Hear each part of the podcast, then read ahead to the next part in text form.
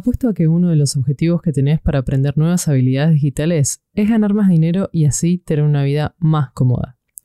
Pero ¿qué pasa cuando no sabemos cómo administrarlo y cada vez nos alcanza menos y tenemos que trabajar más? La cosa no funciona así. Por eso hoy te voy a dar unos tips para que puedas salir de ese círculo vicioso.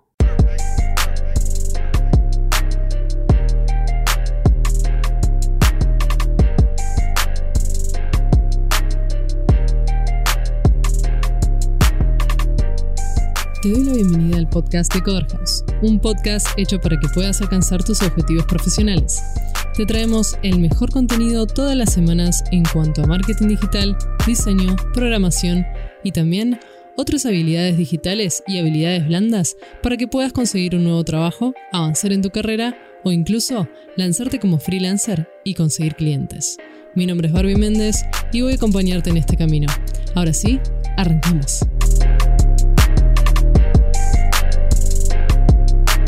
Hola, ¿cómo estás? Espero que muy bien. Hoy con un tema que a mí particularmente me encanta y un poco te lo adelantaba en la intro, que tiene que ver justamente con finanzas personales. Y me encanta, ¿por qué me encanta? Porque, a ver, el hecho de cómo manejamos nuestras finanzas también da cuenta de cómo valoramos nuestro trabajo. Porque evidentemente el dinero que nos ingresa es eh, debido al trabajo que hacemos y uno puede llegar a pensar que, ok, me valoran el trabajo que hago en base a la cantidad de dinero que me gano en relación a eso.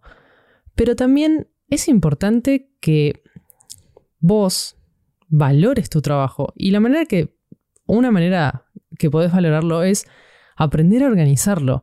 Y digo aprender porque justamente no nacemos sabiendo esto, porque obviamente el dinero y todo el sistema financiero es un invento entonces, a mi parecer, aprender a organizar tu dinero, tus finanzas personales, debería ser algo básico en la educación de cualquier persona.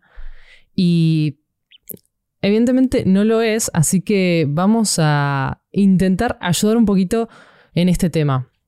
A continuación voy a darte algunos tips que a mí me ayudaron mucho y espero que a vos también. Y cualquier cosa me podés mandar un mail a barbara.m.coverhouse.com y contarme a ver qué te parecen y si tenés alguno más para que agreguemos y sigamos haciendo contenido. Primero quería arrancar con este concepto que estuve investigando bastante que tiene que ver con la libertad financiera. Y con esto me refiero al hecho de tener suficiente dinero como para permitirte el estilo de vida que quieras sin necesidad de trabajar y hacer únicamente lo que te gusta porque lo disfrutas. Claramente no es una tarea fácil ni se logra de la noche a la mañana, pero cada paso que vemos nos va a acercar más al objetivo. Así que empecemos con el primer paso, empecemos con el primer tip.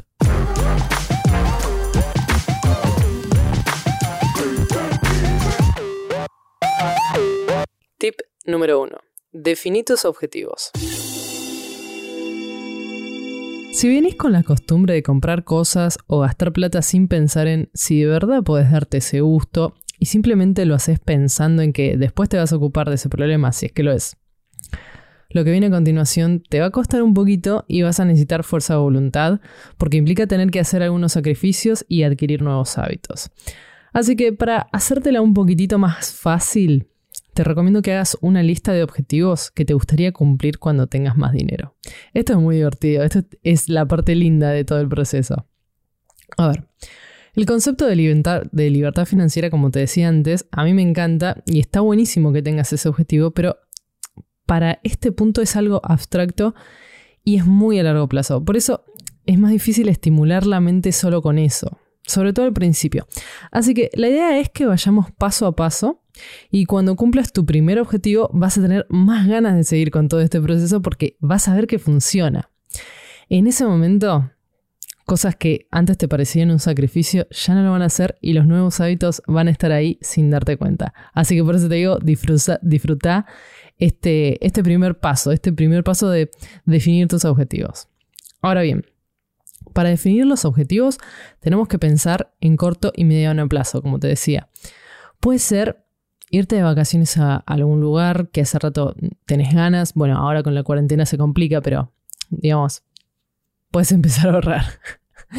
este, ese sería un, objetivo a, a, mediano plazo. Otro objetivo a mediano o corto plazo puede ser redecorar tu cuarto o departamento o casa. Y acá está buenísimo también porque es re divertido el proceso, ya sea en los viajes o en redecorar tu casa. Es, es un montón de diversión gratuita el hecho de empezar a buscar, no sé, por ejemplo, si es un viaje, bueno, ¿a dónde? Y, cuando esté ahí, ¿en dónde me voy a hospedar? ¿Y qué lugares voy a visitar? Si es tu casa, es a ver y busco en Pinterest qué, de, de qué color voy a pintar o qué tipo de cuadros estaría bueno colgar. En fin, tienen que ser cosas que de verdad te gusten mucho, que puedas visualizar y que te puedas imaginar en esa situación. Así el deseo va a ser más poderoso y el sacrificio va a requerir mucho menos esfuerzo.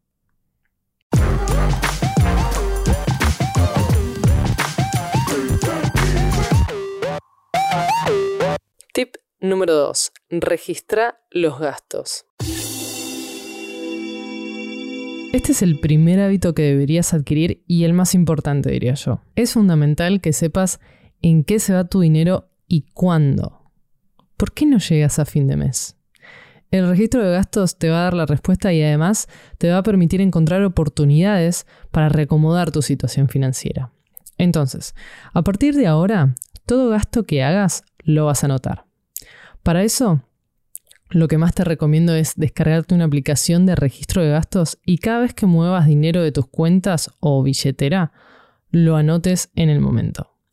Literalmente no te va a llevar más de 10 segundos esta acción y te va a ahorrar muchos dolores de cabeza de tener que acordarte de guardar el ticket para luego al final del día o del mes recopilarlos todos y ocupar mucho más tiempo registrando todo junto. Así nunca se te va a pasar un gasto desapercibido pero deberás prestar atención para incorporar este hábito. Lo que te recomiendo es que utilices una aplicación que se llama One Money, que, bueno, es la aplicación que uso yo, la verdad que me, resulta súper fácil y me resuelve un montón de problemas. En el canal de YouTube hicimos una review de esta app, así que si querés verla, anda a nuestro canal de Coder House y vas a tener esa review súper, súper completa. Aprovecho para recordarte que en Coder House te ayudamos de varias maneras a alcanzar tus objetivos profesionales. Nuestra misión es brindar educación de calidad de la manera más rápida y accesible posible.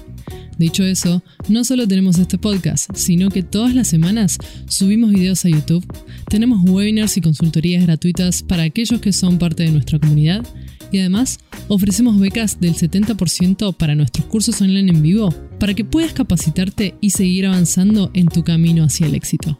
Todo esto y más en coderhouse.com.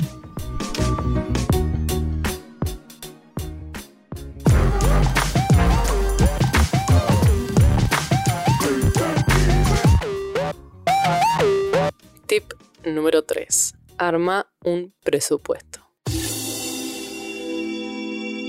Esto es básico, esto es importantísimo, tan importante como el registro de gastos. Después vamos a hacer un episodio exclusivo de cómo armar un buen presupuesto, pero para que tengas una idea, hay que tener en cuenta absolutamente todo. Para esto, para hacer el presupuesto, es indispensable tener el registro de gastos. Porque, por ejemplo, lo que sí te recomiendo es que pases como mínimo un mes haciendo el registro de gastos de manera detallada y recién ahí, cuando termine el mes, armes el presupuesto para el, mes siguiente. Porque necesitas esa información del registro de gastos para ver, ok, más o menos cuánto es lo que gasto en comida por mes. X. Ok, perfecto. Tengo después otro tipo de gastos y tenés que anotar todos los gastos fijos y variables. Los gastos fijos son aquellos gastos que ya sabes que tenés todos los meses. Y eso es lo que te va a ayudar a organizarte mejor. Entonces tenés, por ejemplo, el alquiler, que ya sabes cuánto vas a pagar de alquiler. Generalmente hay contratos em, que ya con eso ya, ya sabes hasta, no sé, cada seis meses se va a modificar X por ciento, etc. Entonces anotas todo eso y ya sabes más o menos cuánto vas a gastar en el mes. Y lo que sí es importante es que en el presupuesto también agregues temas como el ahorro. Es importante que no solo registres los gastos, sino que planifiques el ahorro. Es un hábito que hay que empezar a incorporar. Pero bueno, no te quiero adelantar demasiado porque después, como te digo, vamos a tener un episodio exclusivo de presupuesto y no quiero ser redundante en el tema.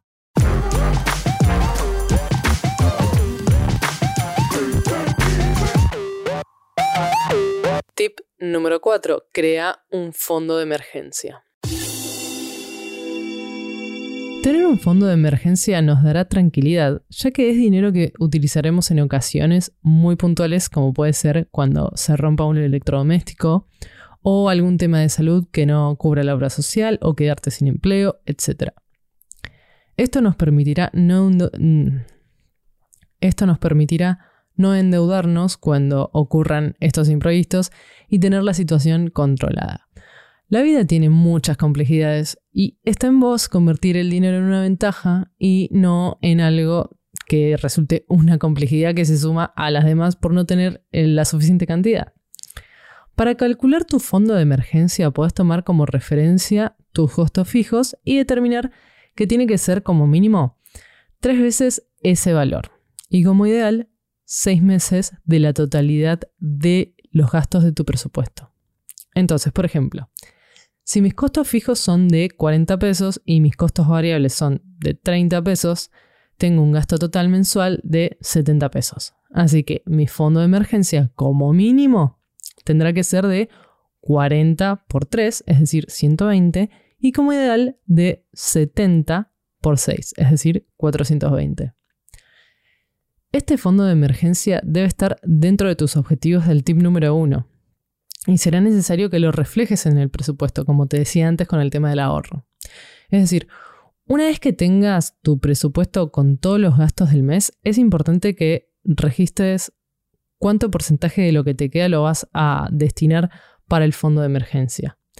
Dicho porcentaje va a depender de qué tan rápido quieres llegar al objetivo. Y cuando me refiero a todos los gastos que registres en el presupuesto, me refiero a lo indispensable. Es decir, lo que vos ves y decís, no puedo vivir sin pagar esto. Una vez que lo definas, recién ahí calcula el, porcentaje de ahorro. Y después de eso, calcula todos los gustos que te, quieras, que te quieras dar. Esto como primera instancia, a ver, uno lo hace como quiere pero digamos, para empezar y ser un poquito más estrictos con nosotros mismos, está bueno empezar así, porque después hay tiempo para ajustar los números.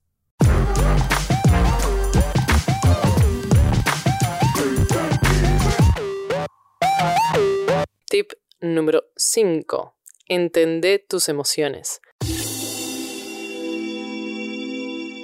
Manejar las finanzas personales parece algo bastante racional y lógico, y así sería si no fuese porque no tomamos las decisiones con la razón.